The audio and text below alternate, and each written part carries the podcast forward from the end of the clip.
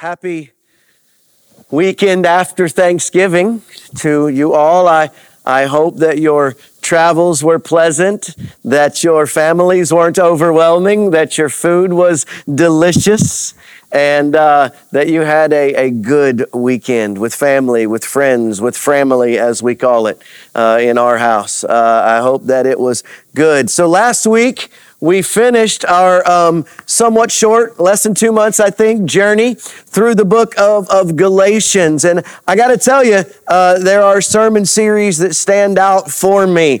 Um, um, I remember our sermon series on the Ten Commandments, and I've been kind of wanting to go back and, and, and revisit that. Um, I remember a series called Unveiled that was pretty powerful for all of us. Uh, but this one was kind of set apart for me. Lots of, lots of folks talking, lots of sharing on, on Facebook, lots of comments, and um, just just new insights. And, and it is, it does so happen that I think about seven or eight years ago, I, I preached through Galatians. Uh, so we just did it a second time. And there was so much richness and so much more as we figure out that giving up is the way as we figure out that letting ourselves uh, let go of control instead of taking control is the way. That freedom comes in the absolute release of our power, in the absolute release of our authority, and letting God fill us up and take over for us. That obedience isn't a matter of listening to a rule and listening to a guidance and responding to it. It's a matter of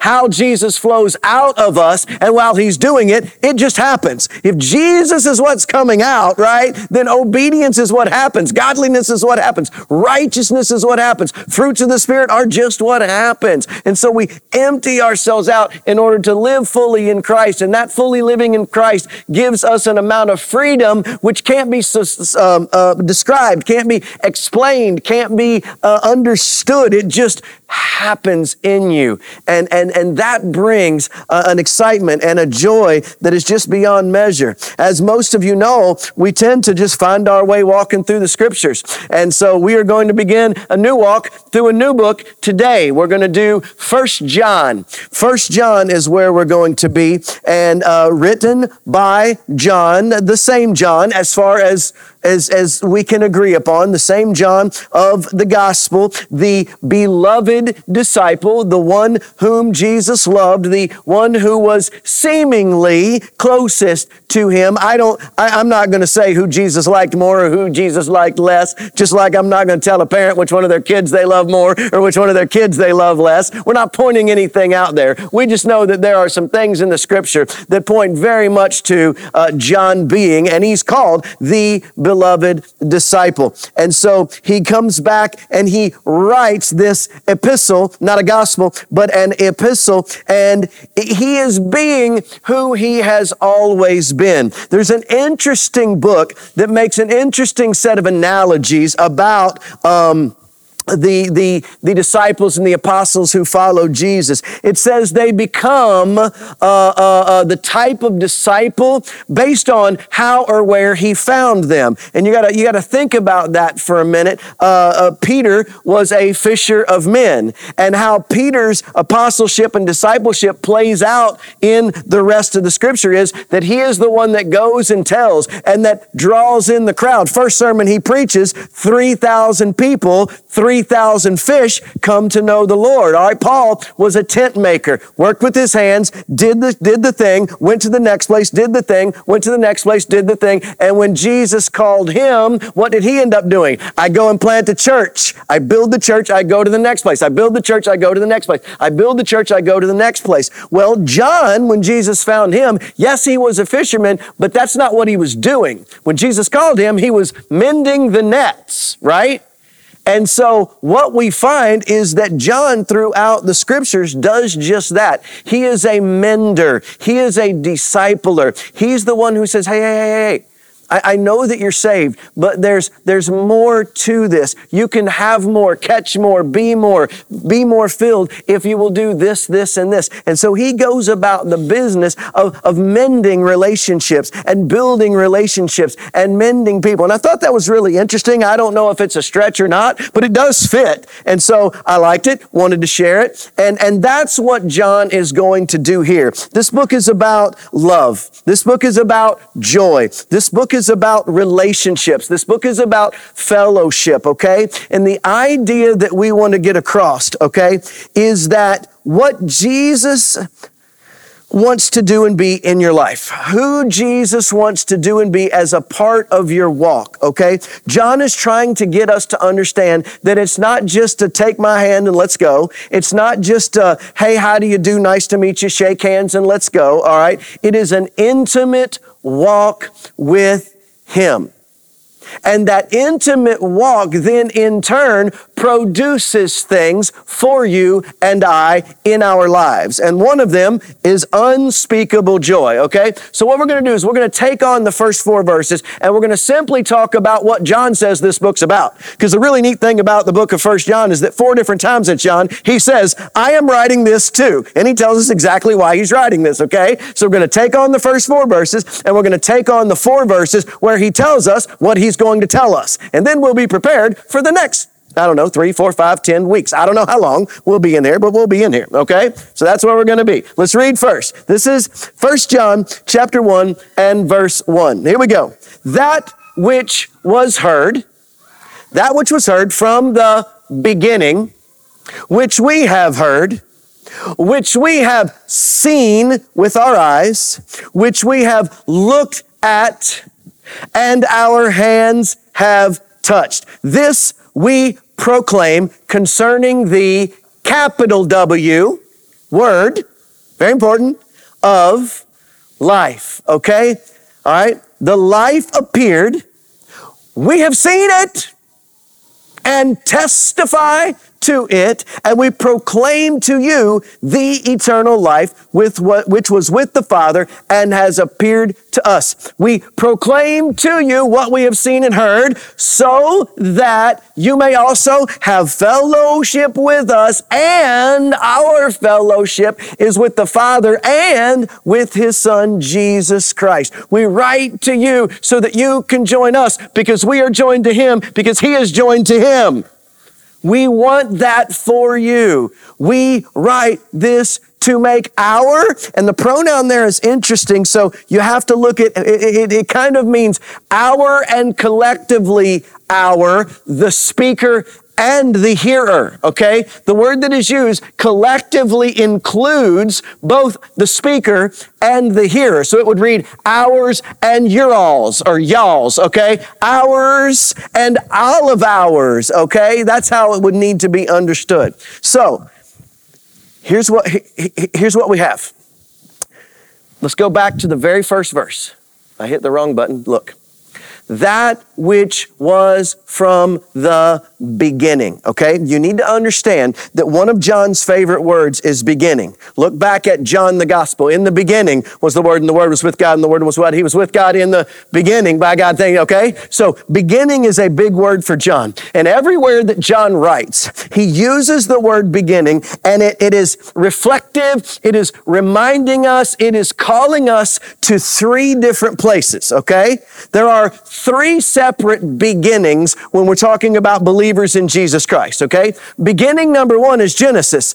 In the beginning, God created, okay? When everything began. In the beginning, God, the creator, the sustainer, created everything. Life came from him, all right? There's a second beginning. In the beginning was the Word, and the Word was with God, and the Word was God. He was with God in the beginning. By him all things were made, and apart from him nothing that has been made has been made, and the Word became flesh, okay? This is the second beginning. What you have in the first one is the creation of the world. What you have in the second one is a retelling of the creation of the world, but this is how God is going to bring the world back to himself and save the world through the Word capital W, who is Jesus Christ. The Word of God tells us, but the Word is also Jesus. So this is the new beginning. Old covenant, new covenant, and that happens at the birth of Jesus Christ and the death of Jesus Christ with the life of Jesus Christ. The third beginning for the believer is when the connection is made. I was, but now I am. And that is a new beginning for us. We are alive physically, right? But we are not alive spiritually until Jesus comes into our hearts. At least that's the way we good Baptists say it, right? Comes into our hearts. Now there is no, ah, ooh, you know, that doesn't happen, right? But, but what we mean by that colloquial phrase is that you begin your relationship. I need to stress this, not introduction. I believe for years what we've talked about is that I need to introduce you to Jesus, all right? I've been introduced to a ton of people in my life. I do not have a relationship with those people. And that is the massive difference. Until a relationship, a covenant relationship begins between you and Jesus, all right, you are still here. But once that relationship begins, you connect with Christ and say, I am a sinner in need of a Savior. I want to be in Christ, a new creation, the old gone, the new come. You have just established a new what? Beginning. And he says, that which from the beginning, all right, we now understand he always was. And this is a mind blowing concept when you start wrapping your head around how each gospel and each word that we've heard preached since all eternity actually wraps back to Genesis chapters one, two, and three, uh, the creation and then the fall, and then God chasing us and then giving us his son, and how it all wraps into everything that these disciples say. Why? Because Jesus taught it to them, but he didn't just teach it to them. They were able to what? It says they heard it. The voice of God came to their ears via Jesus because Jesus is God, right? And then they said, we got to see it. That which was in the beginning is not something we're just telling you about. We experienced it with our ears. We experienced it with our eyes. And to be honest with you, we touched it too. I've, I've, I've, uh, can you, can think, think, think, like when we, when we get around food and when we get around the table and somebody's getting ready to pray, have you ever just reached out and joined hands with somebody? What, what, can, what if that was God? Like these guys sat around the fire and went, hold hand, hold hand. Oh, I'm holding hands with God. And it's not God that just started in this instant. It is a God that was from the beginning. So we now have the earliest beginning, and then He's Jesus. So it's the second beginning, and they are realizing who they are in Christ, and they have new, my, my joy is new every morning. Oh, you guys, if you're not excited about this, you're reading the, you're not reading the scripture correctly. I'm not, I'm not doing my job because they are connecting physically, spiritually emotionally, audibly, right? Visually, they are connecting with God. And then they realize what they're calling and what they must do. And here's where things change. We as church people, we want to go do missions. So we plan and we go do. We want to serve, so we plan and we go serve, okay? We set our appointments to do these things. We set our dates to do these things. We set our times to do these things, right? And then when the time comes, we do them. These guys didn't work that way.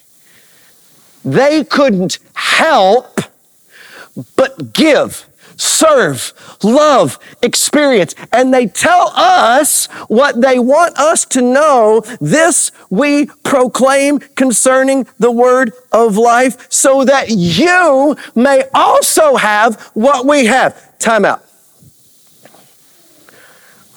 Time out.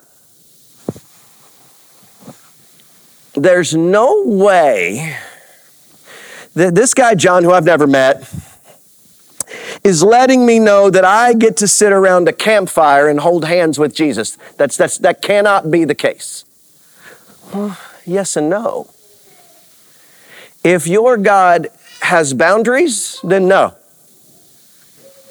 But if your God is boundless, then there is absolutely ways for you to physically, emotionally, spiritually, audibly and visually connect with God. We're telling you that it can happen because we've watched it happen with people who were with us and now we're seeing it happen with people who are not with us. Through the way God designed it from the beginning, designed and followed through with in John, and is still designing and following through with in every life in the life of the church. I'm doing everything I said I was going to do because it is written.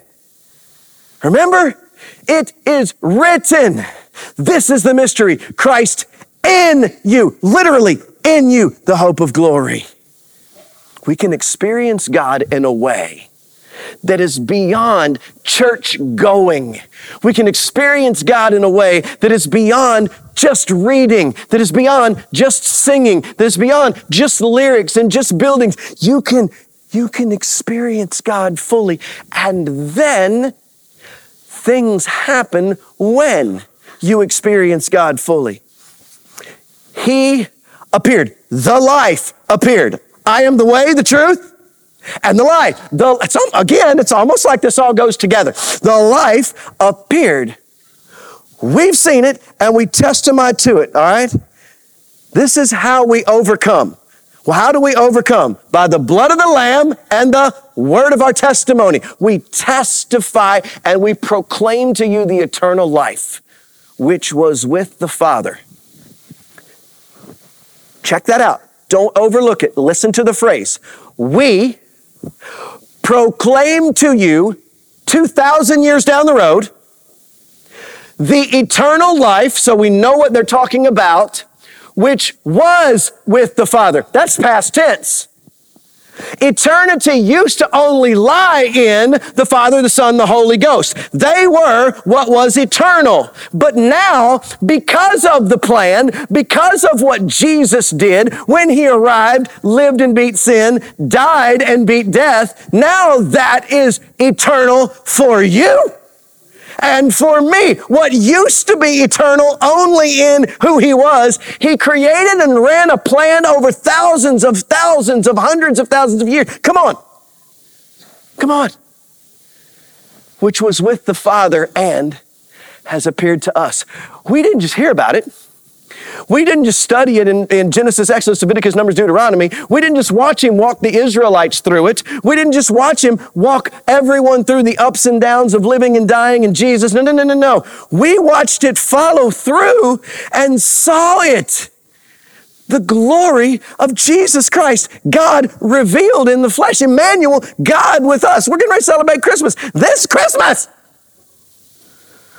The God appeared to us and made the mortal immortal, made the bound boundless, made the captive free. Ah, I'm working way too hard to be stared at. we proclaim to you what we've seen and we've heard. I, they don't know. They don't know what else to tell you. You know, they're trying to answer all the questions. Hey, we saw God. You should see him too. That don't make sense. No, no, no, no, no. Don't question. We've seen him. We've heard him. We've touched him. And not only that, we have fellowship with him and he doesn't mind. In fact, one of the guys didn't believe it. So he didn't say, touch me. He said, stick your hand inside me. Remember that? No, you don't just have to touch me. You just slide your hand in me innards. And our fellowship with us is with the Father and with the Son. Okay, okay, okay. One of the things that First John is going to provide for us is family and community. Remember, one of the basics of our church belief system here is that the, the greatest thing that we can be together is unified because God is one. He is a community of one. God is not an individual. He never has been. Father, Son, Holy Spirit, three in one. God is a community. And that makes a difference because the church is the representation of that community on earth. And so, as he says in John's, that they may be one as you and I are one, so that the world may know. The world knows about Jesus when we get along and we're faithfully together chasing him. This is the fellowship and the community and the family that John is speaking about, okay? But it's multifaceted. We're not going to get to them all today, but that's what he wants. We share this to you so that our fellowship, this intimacy that we've had, may flow into an intimacy that you all will have with, with John, with, with Abraham, with, with, with me, with my grandfather, with your children. It's all possible in Christ. And when you figure it out, the result is not fireworks. When you figure it out, the result is not um, toddlers who behave. When you figure it out, the result is not that your church gets bigger. When you figure it out, it's not that you have money to pay for things when your church is falling apart. None of that is what's promised. Do you know what he promises? When you figure it out, joy to the world. All right, if anybody gets that reference, that's pretty funny. There you go. You, you, joy, what's that song? Unspeakable joy. You just can't. You just can't. You're like Elf. Doesn't matter. You're celebrating the world's best coffee. I'm singing. I'm in a department store, a bathroom, and I'm singing. Why? He can't help but sing that. When you figure this out, you can't help. And sometimes people are like, You have so much in it. No, I'm excited about what I'm telling you. It's nothing more than that. People are like, You're like this all the time. Nope. Nope. I will be flat as a pancake on my hindside with the lazy boy pulled up and the remote in my hand this afternoon. You know, it's not. It's, it's, it's, it's, it's my cup runneth over. I don't deserve Jamie. I don't deserve Nugget. I don't deserve this church. I don't deserve this life that He gives me. But the great news is, all the things I don't deserve it for, they gone. The things that I'm going, the stupid things that I'm going to do in a couple of days, they gone too. And I have joy because they gone. My stupidity has been overcome. Jamie might want to argue that point. Four things. Four things that John wants you to get out of the next three to seven or eight weeks. He, he flat out tells us, okay? I am writing to you so that, John, 1 John 1 4. I'm writing to you so that your joy may be complete. What is complete? Complete means fulfilled, lacking nothing. John is writing the book, and his intention is that nothing interferes with your joy, that your joy is full that people can't bring down your joy. Circumstances can't bring down your joy. Cardinals winning can't bring down your joy. Okay? Buckeyes winning can't bring down your joy, right? They didn't win. Neither one of those teams. Praise the Lord.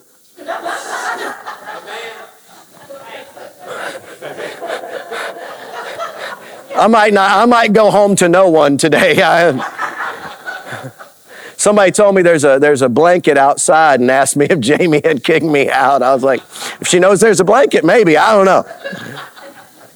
Complete, yes, complete.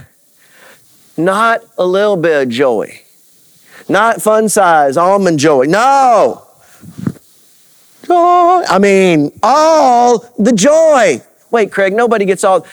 Somebody can.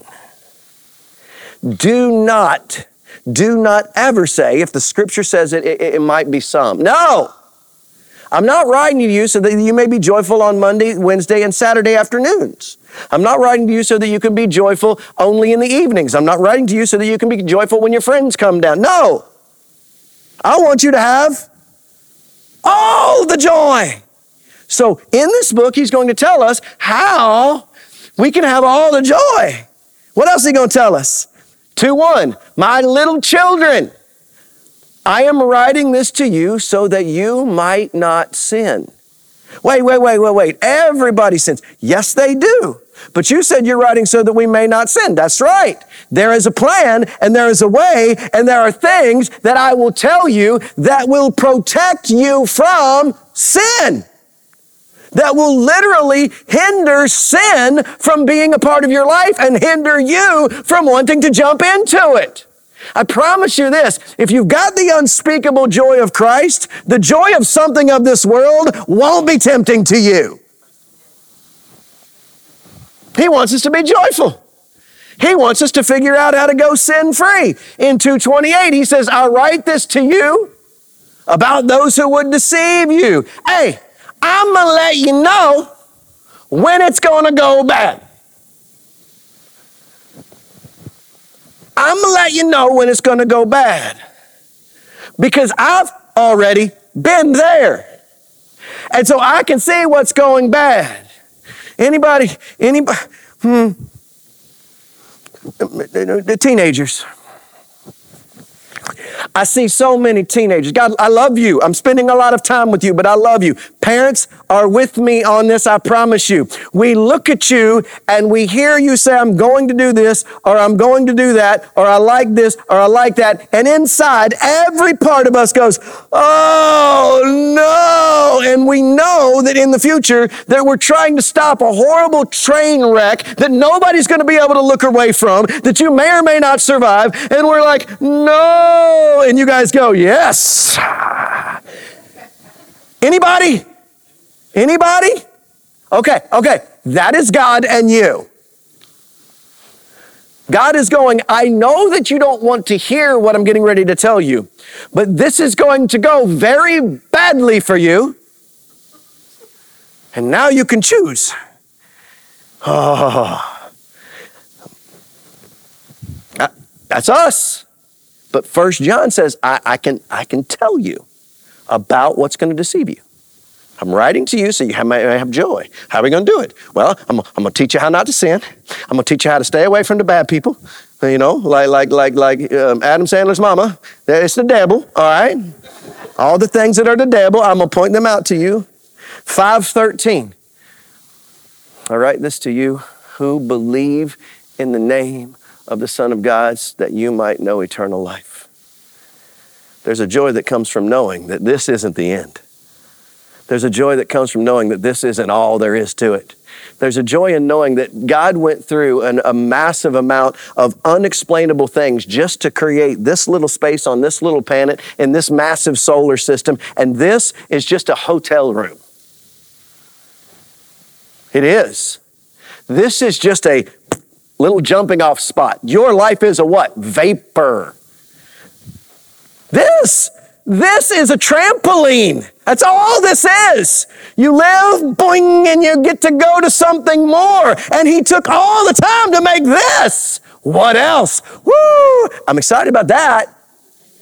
That'll bring you joy. And John, John, says, This is what I'm trying to tell you. From within me is flowing everything that I can offer you about who Jesus is and what was and what is and what is to come. And it ought to bring you a massive amount of joy.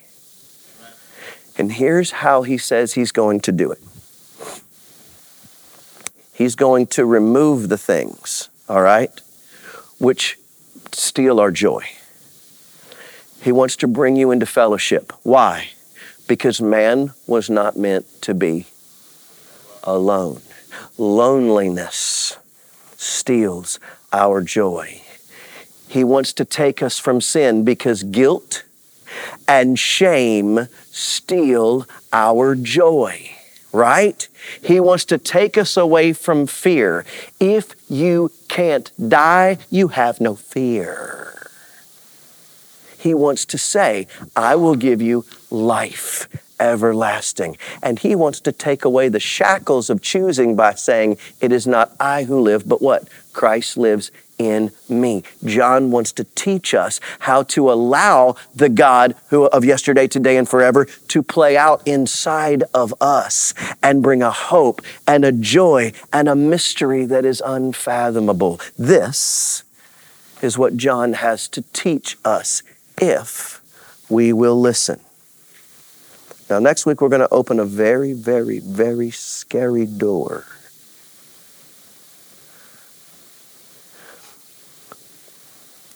God is light.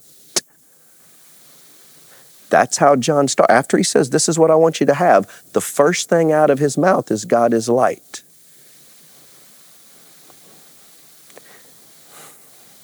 Think. Let that land on you. The light shines in the, and the darkness cannot understand, overcome, comprehend. Do you know what light does? Oh, it removes the darkness and it reveals what's there. Hmm. I said the journey was awesome. I said the journey ends in joy. I didn't say how we get there wasn't going to hurt. I'm going ahead and letting you know what next. Uh, God, light. Mm. This is the entryway into everything that John has to offer. Okay? He will, here's the reward. but next week starts with All right? Let's pray.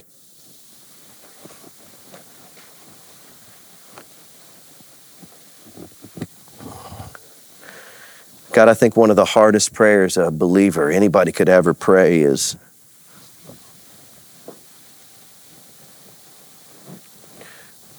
turn the light into the darkest parts of my life. Turn the light on of the past that I've held on to. Turn the light on to the relationship I stay in and defend. Turn the light on that sin nobody knows about. Turn the light on and reveal. It's scary because you know you walk in a dark room, you can keep things tucked away. You can walk in a room and put something in a closet or put it under the bed or behind the couch where it's dark, where it's hidden. God, my prayer is that we would find unspeakable joy, unimaginable hope overwhelming peace, absolute, literally absolute control over our emotions. Well, Craig, you said we can't control our emotions. I didn't say we can't, God can in us. Let us experience what it's like when God gives us calm, when God gives us, uh, when God turns our mourning into dancing, when God turns our hopelessness into hope, when God turns our bitterness, our anger, our conflict into peace, joy, forgiveness. God, bring us into fellowship and community together. And experience all the joy of what that means in you. In Jesus' name, amen.